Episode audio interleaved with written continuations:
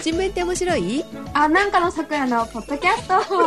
この番組は最近気になったニュースについてゆるくおしゃべりする番組です。お届けするのは、越後湯沢は危険だからみんな行くな、カエラと、E767 のロックウィングにときめいたジェシカがお届けします。おはようございます。おはようございます。なんで行っちゃいけないの？いや、行っちゃいけないです、あんなとこ危ない、危ないですよ。いや、みんなで行こうの間違いじゃないの？いや、あそこは危ないところですよ。ジェシカめっちゃ楽しかったけど、いや、もう、いや、それはもう越後湯沢の罠にはまってますよ。ね、えー何かと言いますと、越後湯沢に、カエル君と二人で行ってきました。違うか。もうちょっといた。もうひもう一人いたね。うなんか、さーがつく人ね。ん。うん今、ちょっと出てこれない人。ちっちゃい人ね。うん。彼女と3人で、越後湯沢を、ふらふらと、ふらふらと。はい。越後湯沢かっこ駅みたいうん、そうね、湯沢駅？な。うん。あそこいいね、びっくりしちゃった。あそこは、何でもありますね。うん。っていうかさ、あそこに、はいそこに行きたかったからジェシカがそっちに行ったんだけどね。そうなんだよね。もともとのね、目的が、ねそこだからね。うん。ポンシュ館、もしかあそこがね、やっぱりね、あの、一番危ないところですよね。最高。新潟駅にしかないのかと思ったらさ、うん。越後湯沢っていうところにもあるって書いてあって、で、うん。そこ温泉地じゃん。そうなんですよ。ね、めっちゃいいお湯だったね。いやーよかった。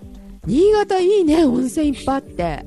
もうなんか、湧き放題ですよね。ね3日間だったんだけど、3日ともいろいろ温泉行ってね。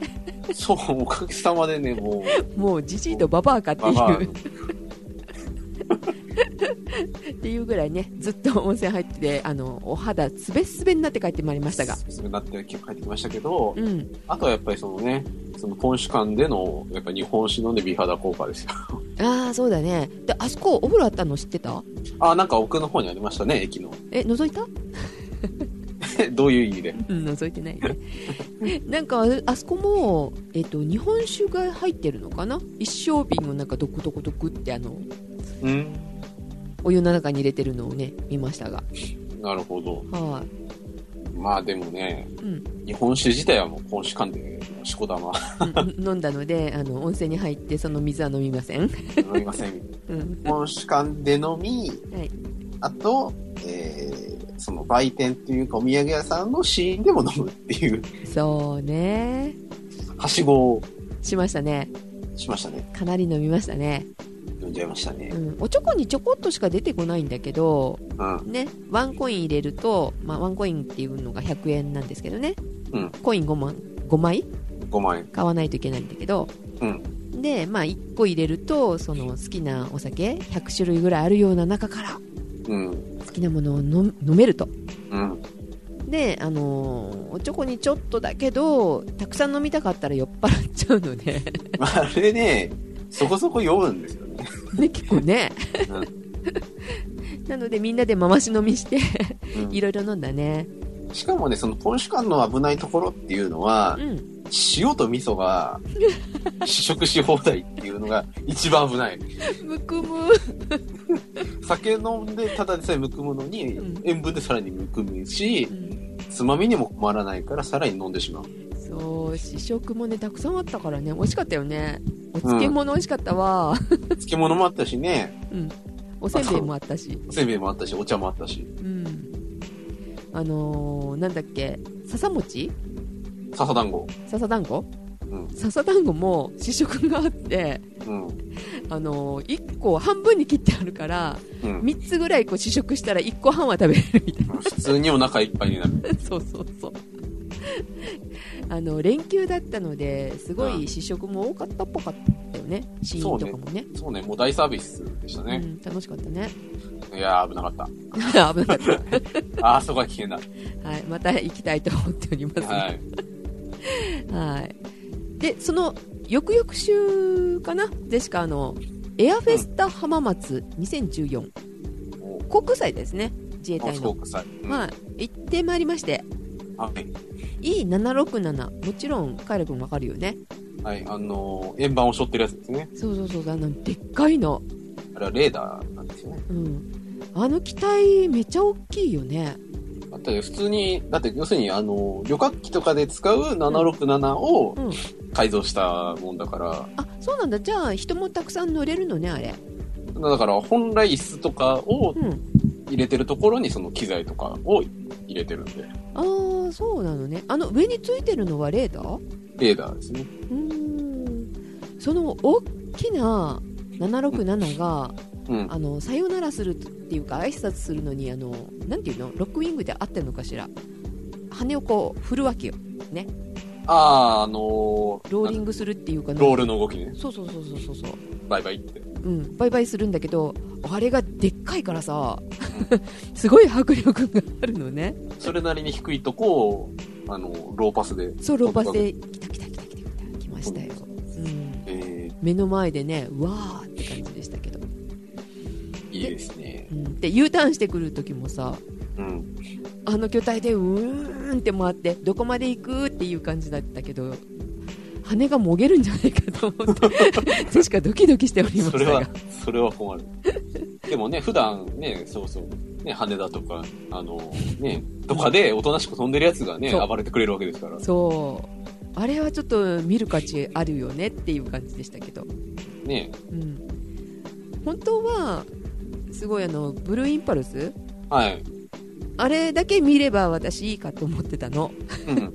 うん。でそれが午後だったんだけどうん。でまあ早くちょっと行ってお昼もう一回家に戻ってご飯でも食べていこうかなと思ってたんだけど 午前中そういう767とかあとなんだっけ？いろんな機種の機種の、うん。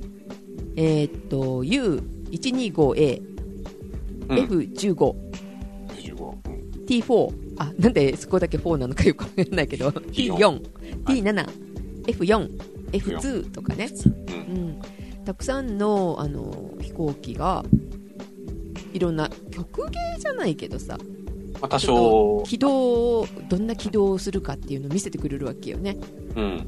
急上昇もありかな、う。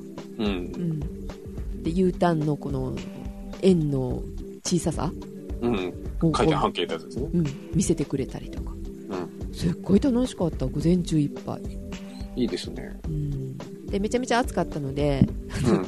ツイッターであの選手が書いて自分でびっくりしたので写真あげたんですけどなんか、えらいことになってましたね。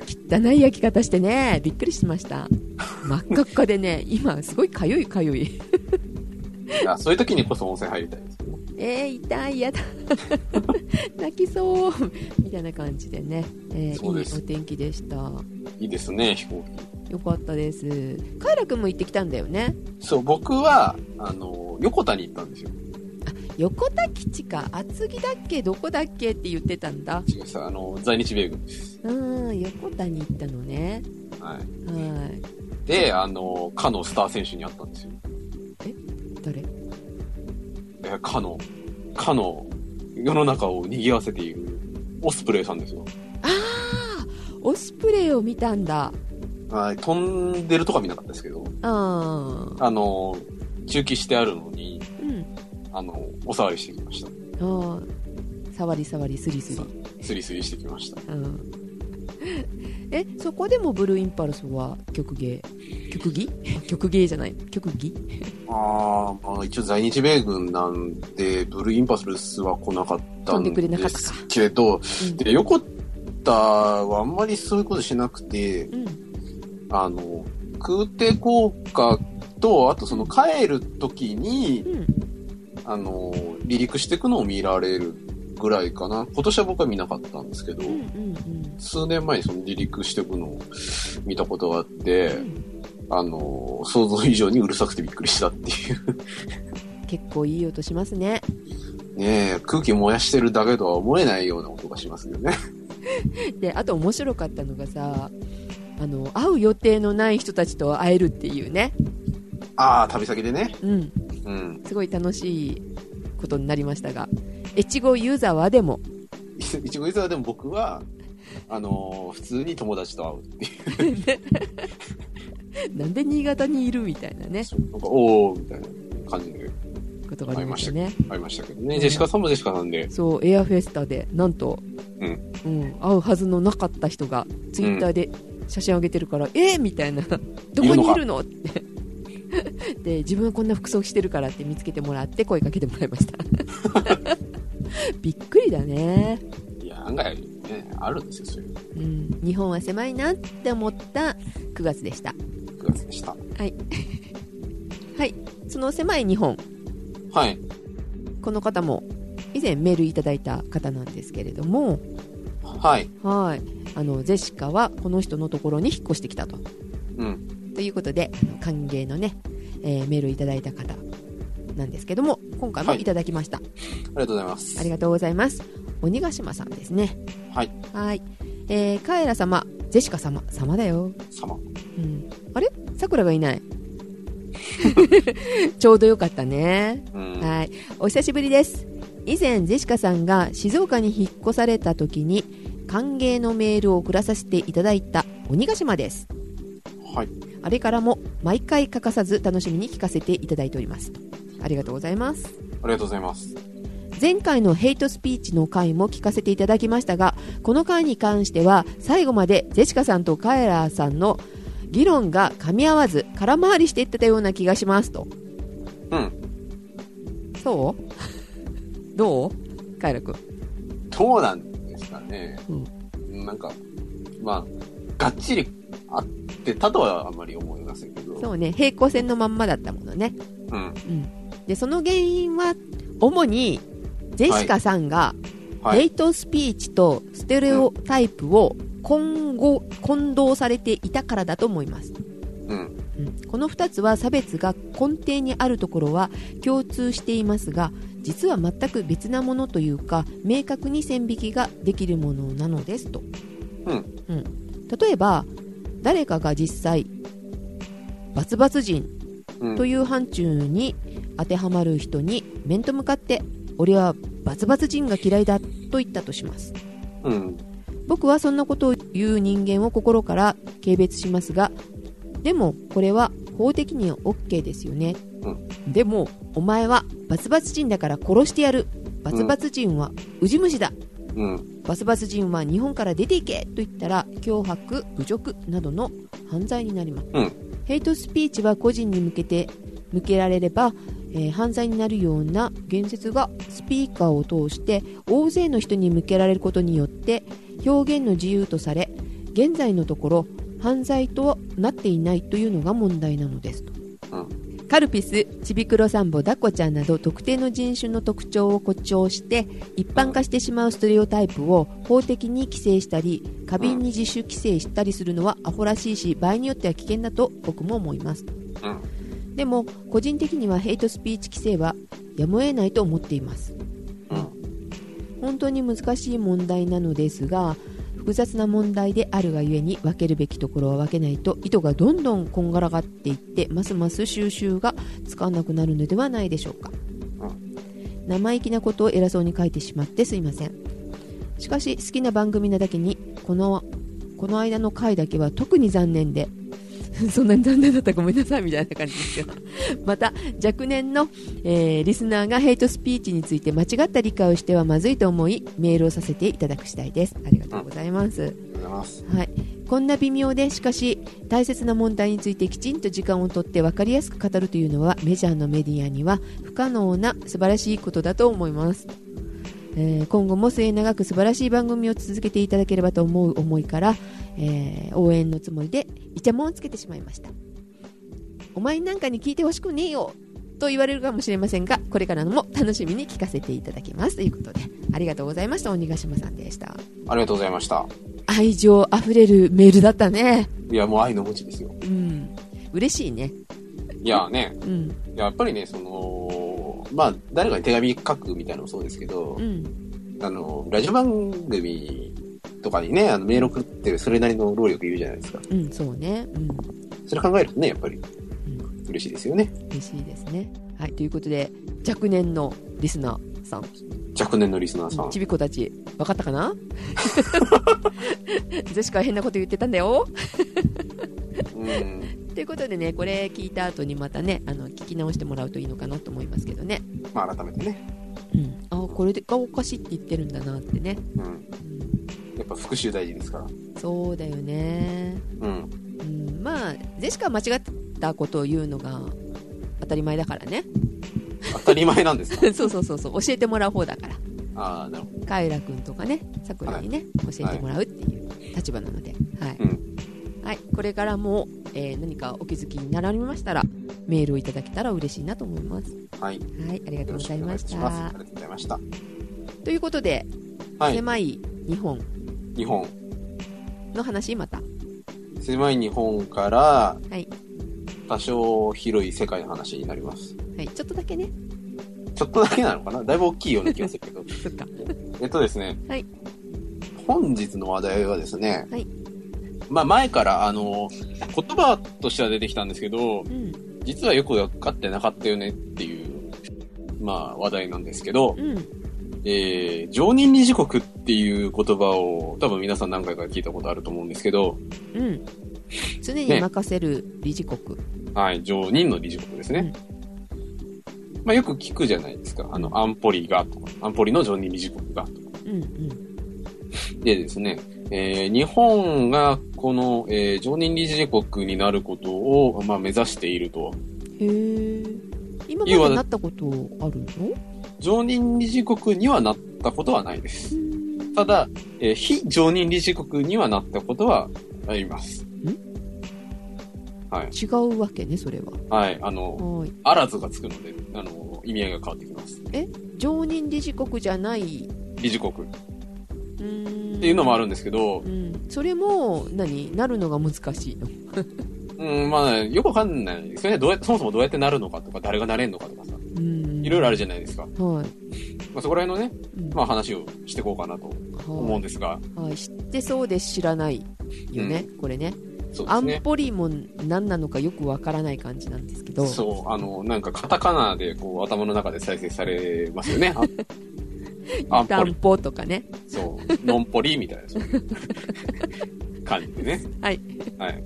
えっ、と、まあ、えっ、と、今回のニュース自体はですうね、ん。えー安倍首相が、えっと、9月25日の午後、日本時間26日の未明にですね、はいえー国連総会というところで、うん。えー一般討論演説を行ったと。うん、国連で。はい。はい。まあ、国連のまあ集まりみたいなのがあって、そこでまあスピーチをしましたと。はい。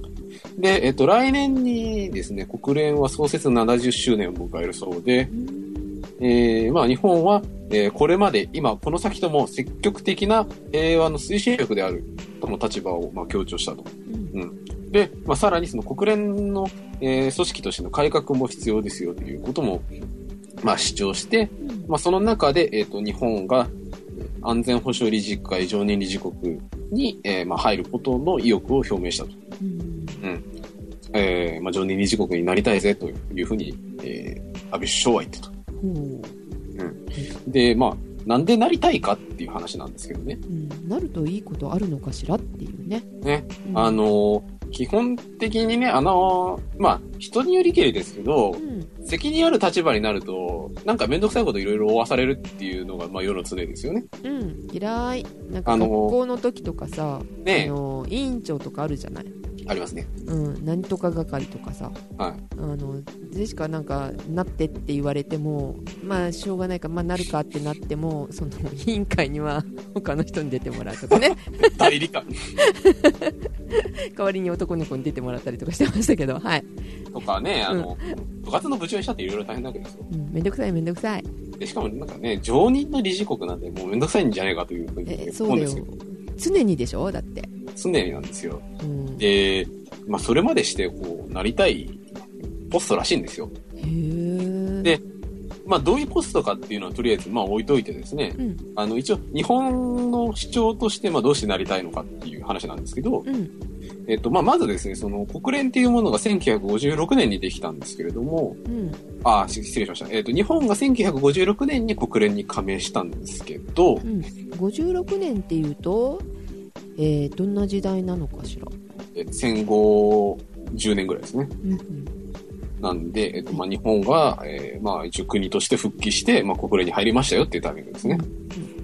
で、えっと、まあ、それからずっとその国連の活動に対してですね、まあ、多大な貢献をしてきたと。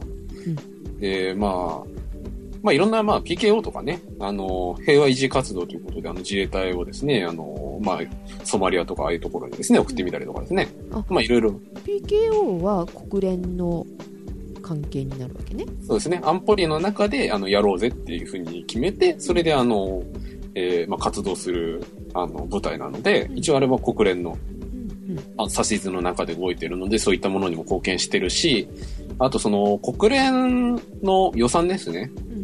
うん。あの、分担金って言うんですけど、はいまあ、結局その、誰かがですね、出して、そのなんか国連の親玉みたいなのを出してくれるわけではないので、その各国持ち寄りで、うん。その、国連を運営してるんですけど、その中でもですね、あの、日本っていうのは、えーアメリカに次いで2番目のですね、そのはい。分担率を誇っていると。へえそんなにお金出してるんだったらちょっと理事にしてよって感じだよねそうですね。うんで、まあ、やることやってんだから、やらせてちょっていう話ですねう。んうん。で、まあ、やっぱりその、曰くですね、21世紀の現実にあった姿で国連を改革してください。うんえその中で日本は、えー常任理事国となってふさわしい役割を担っていきたいという考え方を示していると。うんで、まあ、プラス、来年にですね、えっ、と、安全保障理事会の非常任理事国のですね、うん。えー選挙があると。うん。いうことで、これに対しても、まあ、立候補しますよということを改めて表明したと。うん。えちょっと待ってちょっと待って。非常任理事国は選挙で選ばれる。そうなんです。常任理事国も選挙？常任理事国はですね、今のところ入れ替わったことはないんですね。なんとはいあの、固定メンバーなので、入れ替えがない、入れ替える方法がないんですよね。へええー、なんでなんで？まあここら辺はですね、まあ、その国連が、まあ、どうや今の国連がですね、まあ、どうやってその形作られてったっていう話になるんですけど、はい。えーそもそもですね、その、今の国際連合自体は、うん。その第二次世界大戦が、えー終わってから、うん。その国際平和を維持するために、まあ、組織しようっていうことで、うん。まあ、作られてったんですけど、うん。結局第二次世界大戦で、うん。えー勝った国々と負けた国々がありますよね。はい。で、まあ、日本はまあ言わずもがな負け組なんですけど、ね。うん。なんですけど、うん。えー勝った組っていうのはですね、うん。アメリカ。アメリカ、あと、えーイギリス、ロシアフランス、そして中国ですね。ああ中国もか。あの、まあ、正確にその今の中華人民共和国自体は、うん。えーその、まあ、終戦当時にはなかった国なので、うん。正確に言うと終戦、あ、じゃないや、えー戦勝国ではないんですけど、うん。まあ一応その、勝った勢ですよね。うん。で、まあこの5カ国が中心となって、その、今の、えー国連というものを形作っていって、うんその、中心メンバーの、まあその意見を反映するためにですね、その彼らはですね、常任理事国っていうポストになって、うん。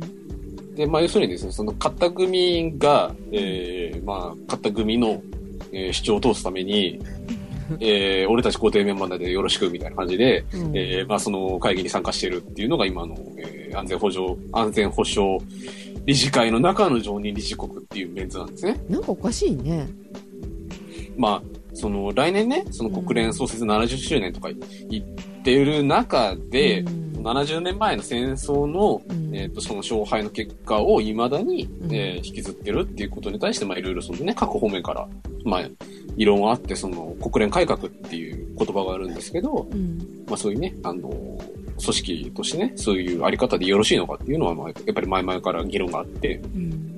まあその中でも日本はね、うんまあぜひ常任理事国になりたいということで主張はし続けてきているわけですよ。そうなんですねはい。で、まあ一応その、常任理事国っていうのはまあ勝った組なんですよって話は分かったと思うんですけど、うんまあその彼らを含めて、プラス非非常非常任理事国で、うんえー何をしとるのかっていう話ですよ。うんうんで、えっ、とですね、まあ安全保障理事会っていう中にそういった、まあその集まりというかグループはあるので、うん。安全保障理事会っていうものは何かっていうところに入りたいんですけど、はい。安全を保障してくれる。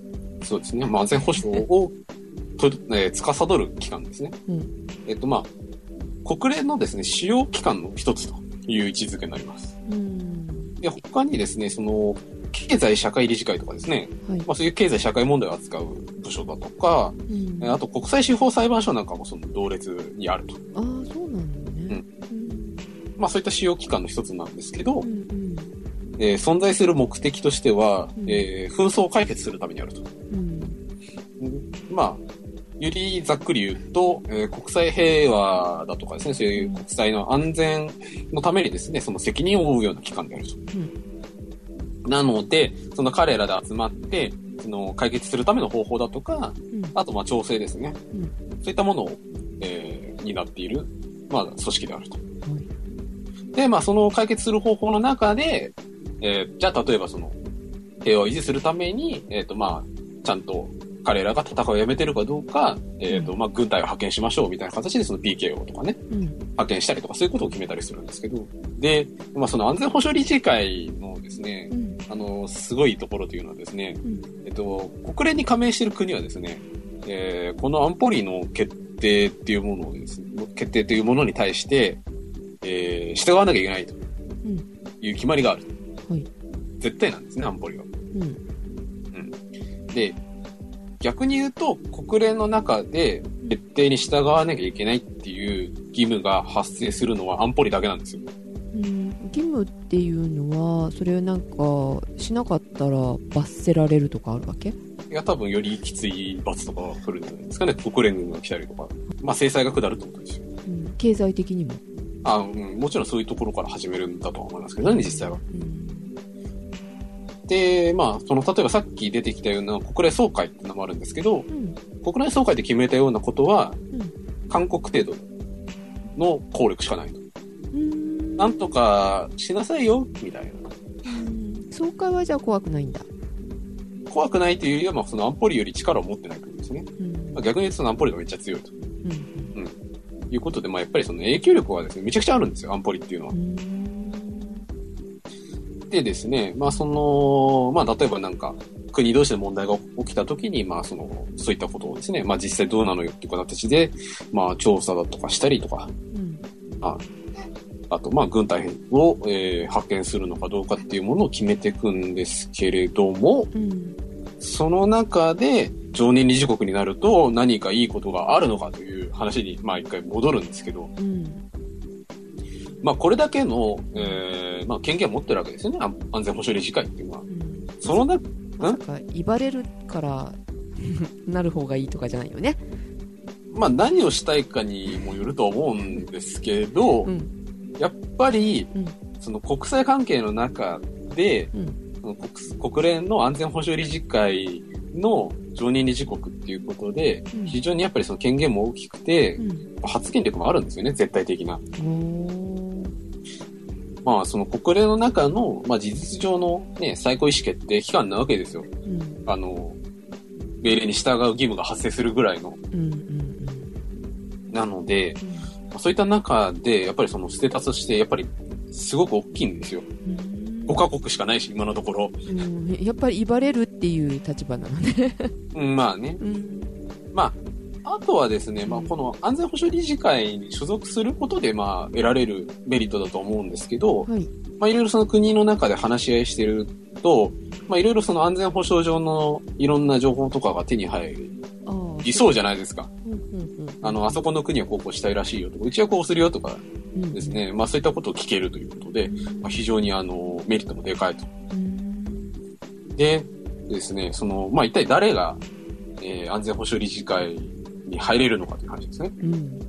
常任理事国の5カ国を除いてですね、非常任理事国っていうのはさっきから何回か出てきたと思うんですけどう、ん非常任理事国っていうのはですね、えー一応枠が10カ国あります。うん。うん。うん選挙って言ってたよね。そうです。選挙で10カ国を選びます。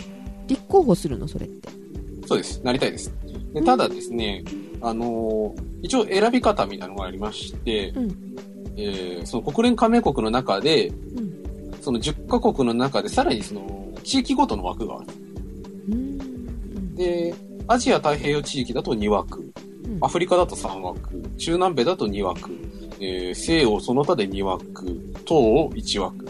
まあその、やっぱりその地域的な偏りが出てきちゃうと、うん機能を果たさないじゃないですか。ああ、自分たちの地域を良くしようみたいな感じになっちゃうから。そうそうそう。なんでまあその地域的にこうばらつきを持たせてうん、まあそれぞれ地域ごとにですね、その奇数年に、えー変える地域だとか、偶数年に変える地域とか、まあそういう風に設定して、こううまいことその、まあ地域的にこうばらけるように、その選挙のえーシステムができてると。で、今ですね、その非常任理事国っていうものは、その、どこが務めているかっていうことで、まあやっぱりその、名前を見てみると地域的にばらけてるなっていうのが非常にわかるんですけど、はい。任期はですね、2年なんですけど、まあ半数が改選になるということで、まあだから2年目が5カ国いて、で、1年目が5カ国いて、まあ2年目はまあ、2年間やったので、また新しくその、えー、まあ5カ国が選び直されるみたいな形ですね。で、今2年目になってるのがパキスタン、トーゴ、うんえー、モロッコ、ガテマラ、アゼルバイジャン。ほうえー1年目がオーストラリア、ルクセンブルク、アルゼンチン、ルワンダ、韓国。あれ？日本いない。そう、今はね、日本いないんですよ。ただですね、日本はですね、うん。その、まあ、国連加盟国の中でも、えー一番、その、非常任理事国になったことがある国で、あ回数的に？はい。はい。まあ、近年だとですね、えっ、と、2009年と2010年に、えっ、と、非常任理事国を務めていたんですけど、うん。えっ、と、通算で20年。だから10回ですね、回数で言うと。へえ結構なってたのね、そうですね。うん、で、えっ、と、一応、1位なんですけど、もう一人1位がいて、うんそれはブラジルですね。へブラジル、日本が、えっ、と、まあ、最多タイと。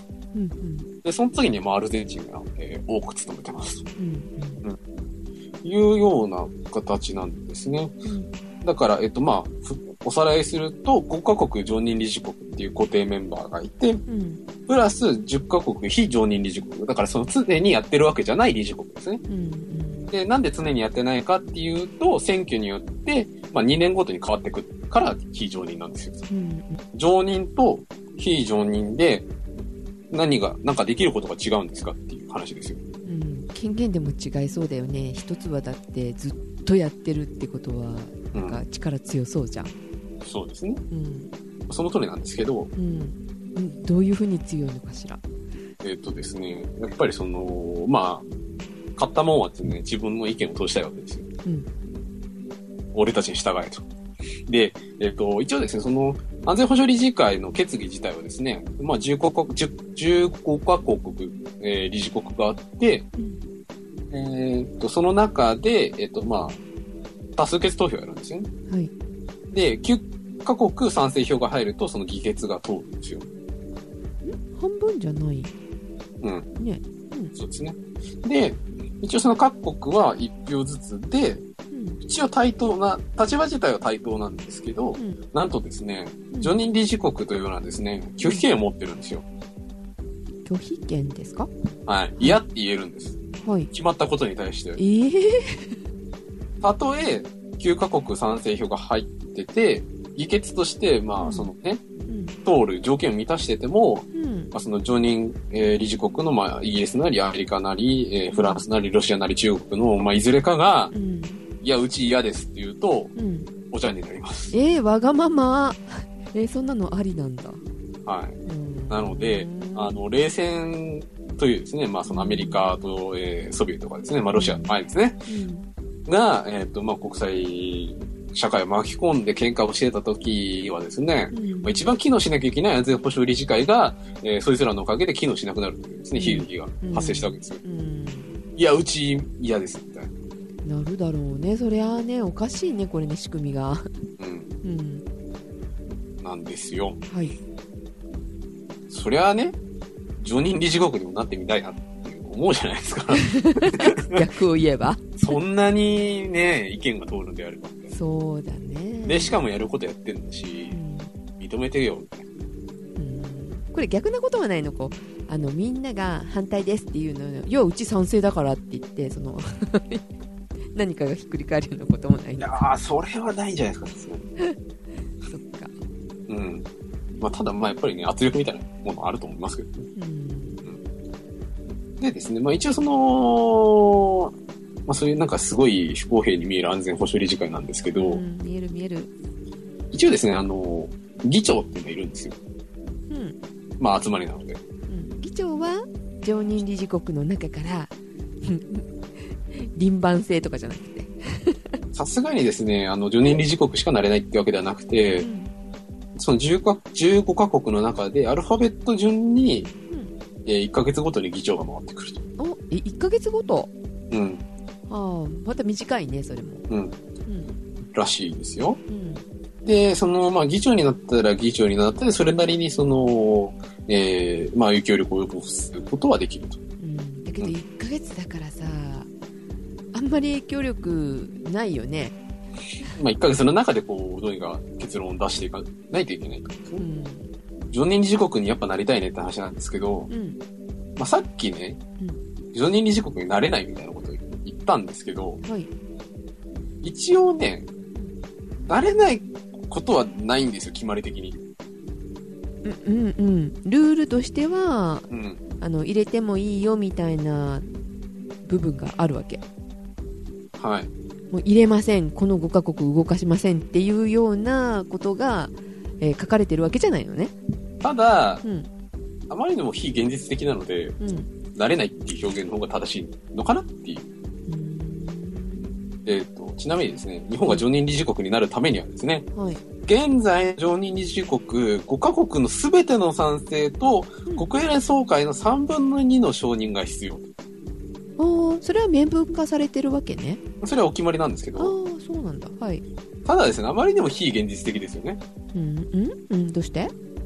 だってですねう、ん。アメリカ、イギリスあたりはまあ足並み揃えるかもしれないんですけど、うん、うん。フランスはちょっとふわっとしてるし、うんロシアは多分英米とこう反発するであろうし、うんえー、中国はなおのことですよね。あー中国は来てほしくないだろうね、そりゃね。ね。うんまあまあ、いわゆるそのね、欧米各国が足並み揃えたとてですよ。うん。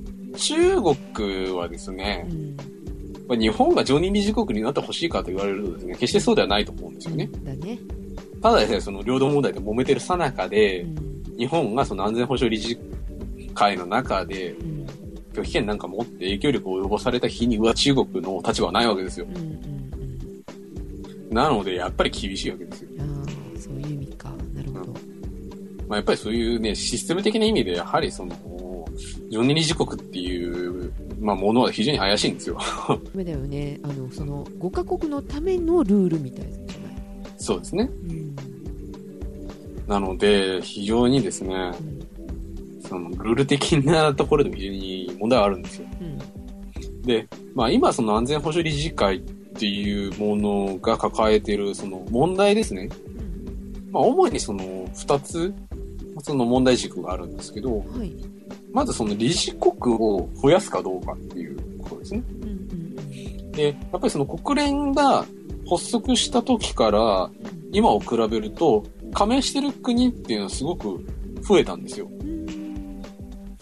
まあ、それこそ日本途中で入ったりとかそういうことが全然絶対あったりするんで、どんどんメンバーが増えていって、そのメンバーが増えてるのに、その理事国数が増えないとどんどん倍率が上がるわけですよね。で、発足当時はですね、まあ大体4.6倍ぐらいだったのが今12.8倍に膨れ上がってると。それは高いですね。ハードル高いんですよ。うん。4倍でも高いと思うけど。あくまでこれ抽選の確率が、確率とか倍率がこれなのに、うんさらに、そのね、その全体の3分の2と、プラス常任理事国の全部乗っけとか言われたらもう、型なしなわけですよ。うん。あとですね、まあ、やっぱりその、もう一つの問題として、その拒否権っていうものをどう扱いましょうかねっていううん。話はやっぱりあって、うん。その拒否権が一応ある理由として、まあ、ある程度その国際社会に影響力を及ぶ国たちが、事態の収拾を図るために、まあ、いいように使えば、その話がうまくまとまったりする場合もあるということであるらしいんですけど、うん。よく言えばね。うん。ただやっぱりずるいよねって話はあって、ね、もともとその力を持ってる人たちっていうのは自分の持ってる力をそがれたくなくて、うん。弱い立場とか、まあ、特に日本なんかそうですけど、実力そこそこあるのに、うん。あの、土俵に上がった時にハンディやるってやっぱり、ムカつくわけですよ。うん。そうだね。なんかオリンピックみたいだね。うん。やっぱりですね、そのさっき言ったような、えー、3分の2のうん。投票ですね。うん。まあ、そもそもその、国際連合憲章を改正するような形で、えー、まあ、理事国増やそうとか、常任理事国に日本を入れようっていう形で、まあ、投票するので、その全体の3分の2ってことなんですけど、その、まあ、全体の3分の2にしたって、例えばその、中国の近くにいるような国が、うん日本の常任理事国入りを賛成しようとしても、うんやっぱりその親分の目がある以上、ちょっとこう賛成しづらいみたいな感じって絶対あると思うんですよ。で、まあ結局そういった国ってていうのは先進国だとか発展途上国とかそういう経済的にすごい弱い国だったりする場合が多いわけですよね。で、そういう国の賛成票をうんうん獲得するために何ができるかっていうと、その経済援助ですよ。だからですね、そのバングラディッシュとかですね、そういうところに日本は積極的に援助を投入してるんですよ。おーお金で買収してるんですか？まあでもね、現地に道路ができたりとかね、学校ができたりって言ったら、それはね、ウィンウィンじゃないのかっていう話。にも考えられなくはないんですけど、実はそういうですね、あの、まあ根回しというかう、ん。あの、草の根の努力はしてるみたいですね。こんな強いところにさ中国いるのにさ、うん。なんで日本援助してるのかよくわかんなくなるね、うん、まあ、それはいろいろ別の理由がある もうよく意味がわかんないですね。はい、あとですね、うん。そのやっぱり常任理事国入りしたいっていうのは日本だけじゃないと。うん、そりゃそうでしょう。ん。例えばですね、う、うん、ドイツ、こちらも敗戦国ですね。あそうか。ドイツ入ってそうだったけど入ってないよね。そうだはい。ね、。あの、ヨーロッパで大変な大板をしたため、うん。国際社会から干されているんです。うん。えーから、インド、インドなんかはね、最近経済発展目覚ましいと。そうだね。うん。で、ブラジルなんかもね、うん。そういうことですよね。うん。で、まあ、そこら辺の国とですね、まあ、団結して、まあ、一緒に4人理事国入ろうぜっていう運動をしたんですけど、うんうん。やっぱりその、制度的な側面がやっぱりハードルで厳しいと。分かった。別に作ろうよ。え？国連に対抗してさ、新しいうん、連合を立ち上げる。そう世界連盟とかさ、いやー、それはね、一番やばいパターンですけどう、ん、日本とドイツと インドとブラジルで、一発でボコボコにされると思うんですけど、はい。まあ、ただ、やっぱりその、振り返ってみるとね、もう、変えられないんじゃないかっていうぐらいハードルが高くて、うん。それなんでかっていうと、その、国連憲章っていう、まあ、国連のお決まりを、うん。えー改正するために、うん。その、常任理事国の5カ国の賛成と、うん。えー全体の3分の2の賛成票が必要であるという、めちゃくちゃ高いハードルがあり、で、なお、なおのさら、まあ、国連っていう組織の事情上、うん敗戦国っていうすごい弱い立場で頑張んなきゃいけないと。じゃあカイラ君的にはならないと思う。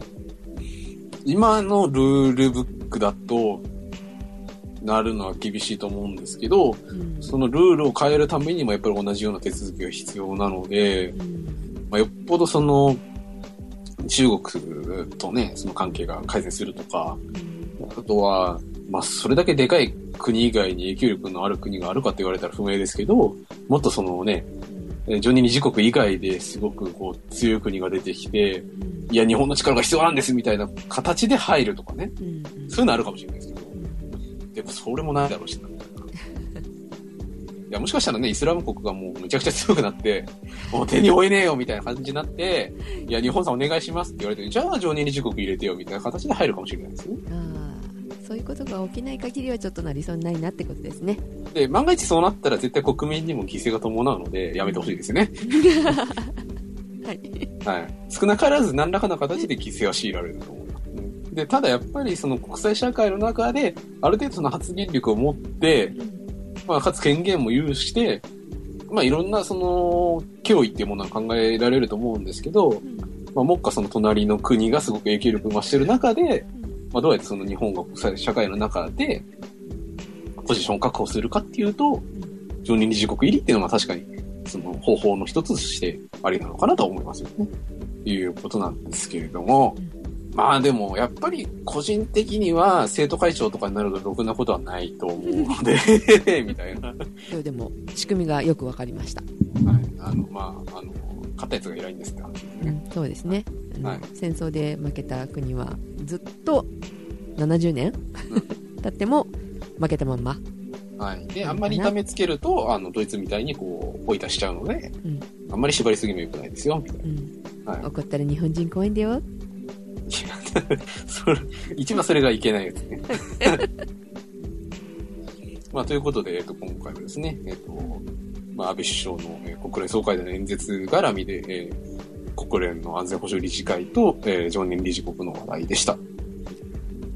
ということで、えー本日は、えっとゲストをお迎えしているので、続いてはゲストのコーナーです。本物の写真をあなたの手へ？ということではい。今日はゲストをお呼びしておりますえー写真家のお荒木紀之です、えーポッドキャストでフォトラリズムで、えーお世話になっているリスナーの方もおられますが、えーこんばんは。こんばんは。お久しぶりです。こんばんは。お久しぶりです。はいおめでとうございます。写真集のアプリですね。そう写真アプリね。大変だったんですよ、おこれ構想10年とか。構想はねほぼ2年。あ冗談じゃなくそんなに長く2年越しの。こごめんごめん構想10年だと、うん。iPhone も iPad もない。なかったね。いや、iPhone を見越しての10年。そうそうそうそうそう。そうああそうしたらジョブズを超えられたかもしれないですね。そうですね。はい。はい。これはどういうアプリなのかまず。はい、あのですね、えーっとまあ、デジタルの中でね、えーまあ、ポッドキャストも含めて写真家がいろんなことをやっている、まあポッドキャストの番組でフォトラリズムっていうのがありますけれども、はい。まあ、その写真家としてね、えーデジタルの良さを生かそうと思ったらじゃあアプリを作ってですね、うん。えーもうユーザーに直に写真を見ていただく機会があった方がいいんじゃないかと。うんうん。で、えー見るのはもう無料です。で、え稼働環境に関しては、はい。えー iTunes であ iOS ですか、はい。iOS6 以降で、えー動く iPhone、iPad、iPad mini、えーあの辺りの iOS のデバイスででもうみんなにこれだけいいディスプレイがあるわけですから、直に見てもらおうというのが一つの目的で作りました。はい。で、えー、とこれは見るだけではなくダウンロードも可能なんですよねあのね、これ、桜城さんとね、前もあの打ち合わせ等でメールなどで打ち合わせをしたり、まあ、他の方もそうなんですけれども、はい。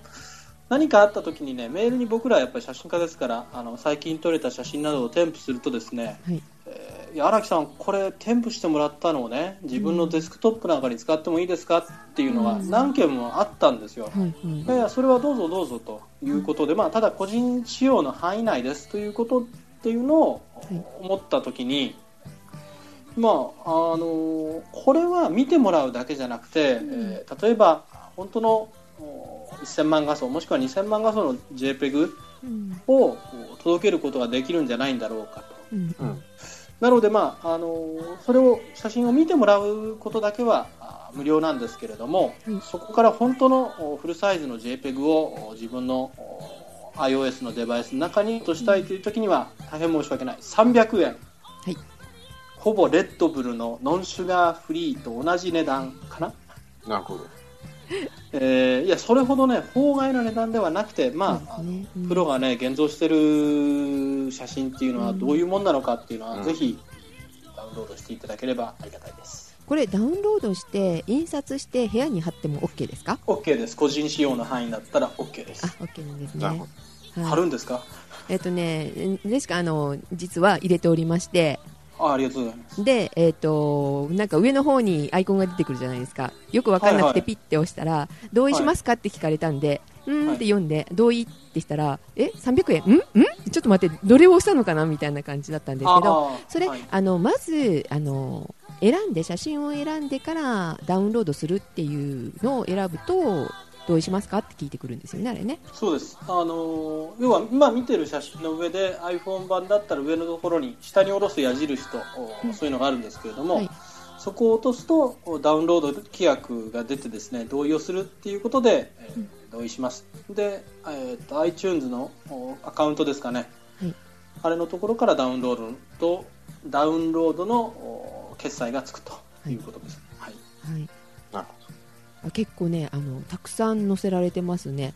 ね。うん。50まだ50枚ででこのアプリはまだ1つ目なのでこれから、あいくつも出していくことを考えてますからうん。あのぜひですね、えー iTunes ストアの中で、えーひらがなで構いません「荒木のりゆき」で検索をしてもらったら今出ますのでカタカナで荒木のりゆきでも大丈夫ですよね。あでも大丈夫です、はい。ひらがなでもカタカナでも荒木のりゆきで構いませんので、まあ、実際にこういう今出してる森がですね、うん。えーある中国山地のとある場所にありますので、えー撮影をした時の EXIF のデータとかですね、うん。えーどこで撮れたかっていうことの GPS のデータも今見られます。あの実際にうんスクリーンショット等もきちんと載せてますので、うんあのまずは iTunes ストアに行ってもらってあどういうもんなのかなと、うん。 App Store ですね、うん。iTunes の App Store に見てもらって、うん。えーぜひ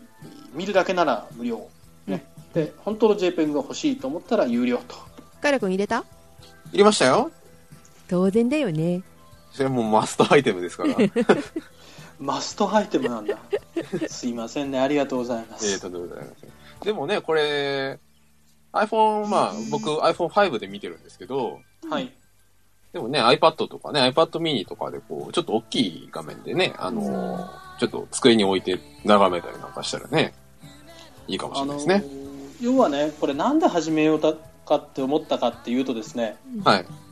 要は写真をプロとして出していてもなかなか見ていただく機会っていうのが少ないんですねうんうん。ならやっぱりさっき言ったように iOS のデバイスですごくモニター環境のいいものがあるわけですからあー前向きにやっぱりやっていかないとですね、えー今 Facebook に1日に上げられている数億枚の中でもやっぱりさすがプロだねっていうことをやっていかないと見せていかないとねえーいけない時代だと思ったので作らせてもらいました。あの幻想的なちょっとね綺麗な森の様子が。こん。なこんな写真を撮ってる人はこんなフォトラリズムなんてやってないだろうっていうぐらいこう、うん。差分がある。うん。はいリアリストとロマンチストの両方がありますからギャップ萌えみたいなところでね。ギャップもああ燃えるぐらいのファンが出てくれたら嬉しいですねはい。えっとこれ潜む森ですか？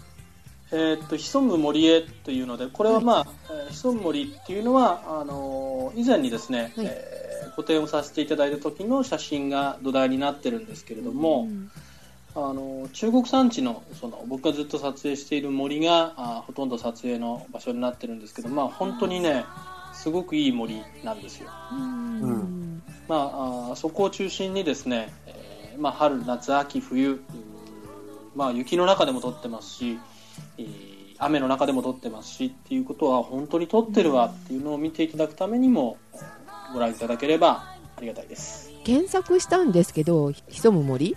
はいえーまずあの写真展のキャノン、キャノンですか？キャノはいンギャラリーの写真展の結果が出てきますね。はいはいえっとこれの時のえっと写真と同じ場所っていうことほですか？ぼ同じ写真場所ですねはいああもうテーマ決めてらっしゃるんですか？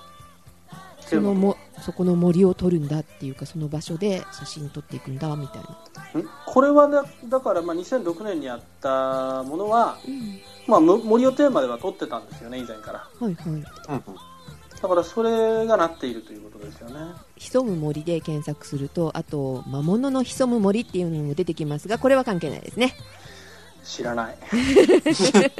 魔物ではなくヒバゴンですよねえーっとねこの辺りにはヒバゴンの噂はないわけではないんだよね。えカッパ以外にも出るんですか？カッパはなんか身近にいるような気がしますけど。はい。カッパはね髪切ってカッパっぽくなったっていう噂がなんかつい最近ありますけれどうわー見もたい。えーいやあのヒバゴンがね伝説としてあるのも中国山地なわけですよ。うん。うん未だご本尊のヒバゴンさんにはお会いしたことはありませんがうんはい、あったらよろしく言っておきます。はい、よろしくお願いします。サインをもらってきてください。サインしてくれたらいいけどね。うん。ぜひあのね今スカイプやってるんですけどそのスカイプのアイコンがねあの最初ヒバゴンかなと思ったらカッパなんですよねこれね。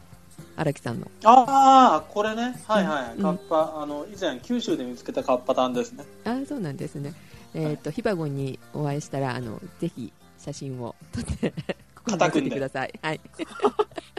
頑張ります。はい。今日は本当ありがとうございました。いえいえ、あありがとうごりがとうざいます。ございました。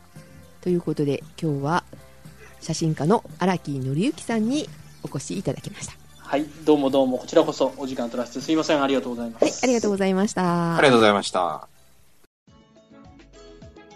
はい、ということで、荒木さんをゲストにお迎えしてのコーナーでしたが、はい。はい。久しぶりだね、ゲストに登場してもらうの。久しぶりにお話をしましたね。ということで、えーお届けしましたのはカエラと、ジェシカでした。それでは皆さんいってらっしゃい。いってらっしゃい。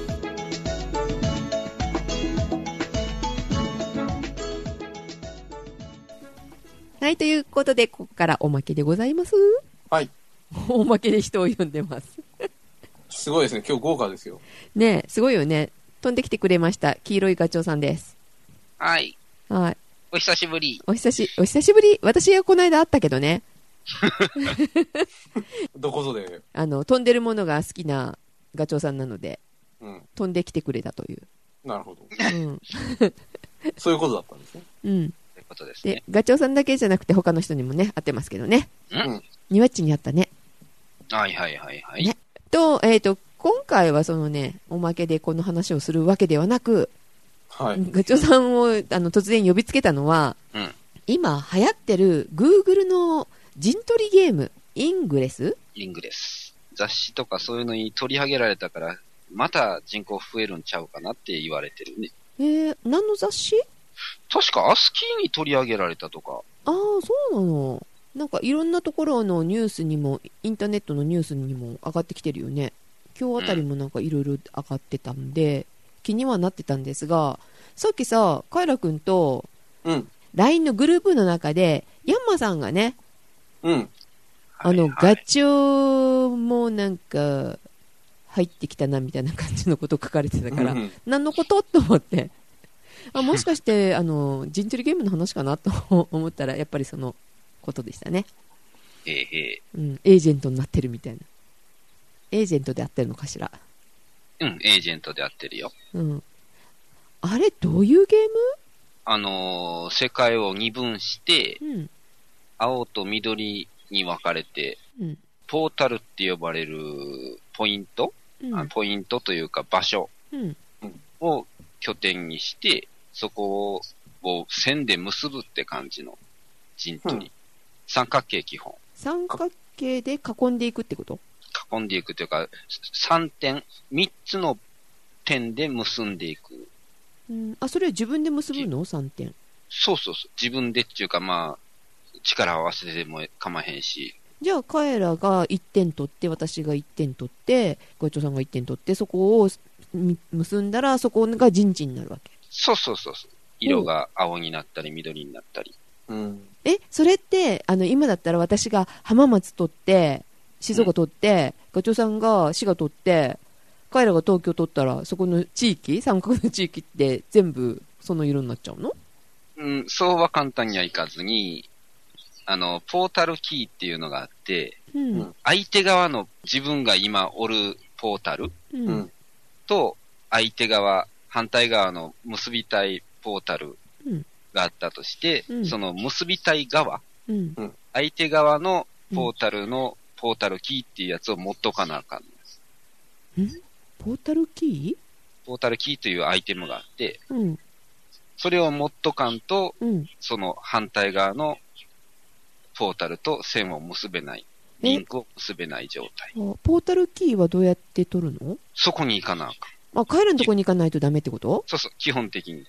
もしくは、もしくはそのキーは受け渡しというか、ことができるんで、うん。例えば、中間あたりで誰かが落としといて、それを拾いに行って、ちゅうこともできる。へえ。あ、じゃあ、今から始めたら、カエラのところに、私、iPhone を送ればいいんだよね。郵送して、向こうに持ってって、カエラくんが、あの、操作したら、して戻してくれたら、取ったってことになる？できんことはないけど、他の人にさっさと取られる方が早いような気がするけあ、そうなの？え、そのキーは取ら、あの、取るっていうか、取り合いになるわけ？そのキーは別にそのポータルで、ポータルをハックって言うんやけど、うんまあチェックというか、うん。その作業をすると、そこのポータルでいろいろなアイテムがもらえるんやけど、うん。うん。その中にうんポータルキーも入ってたりする。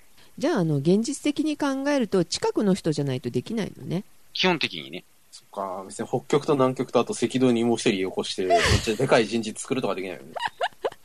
うんとね、エージェントのレベルとかによって、エージェントのレベルが作るポータルのレベルというのがあるんやけど、うんうん。うんそのレベルによって、その到達する距離が変わってくる。あ、そうなのうね。んうん。なんかレベルが書いてあって、8のレベルだと結構高いのかな？その人のなんか、サイトがあったからちょっと見てたんだけど、これ、レベルっていくつぐらいまで上がれるの？16は確認というか、あるみたいやけど、えーちなみに、ガチョさんは？5です。それ何日かけて5ですか？先月中盤ぐらいから始めてるはず。えー、あ、でも、機動力があるからね、ガチョウさんのってね。飛べるからね。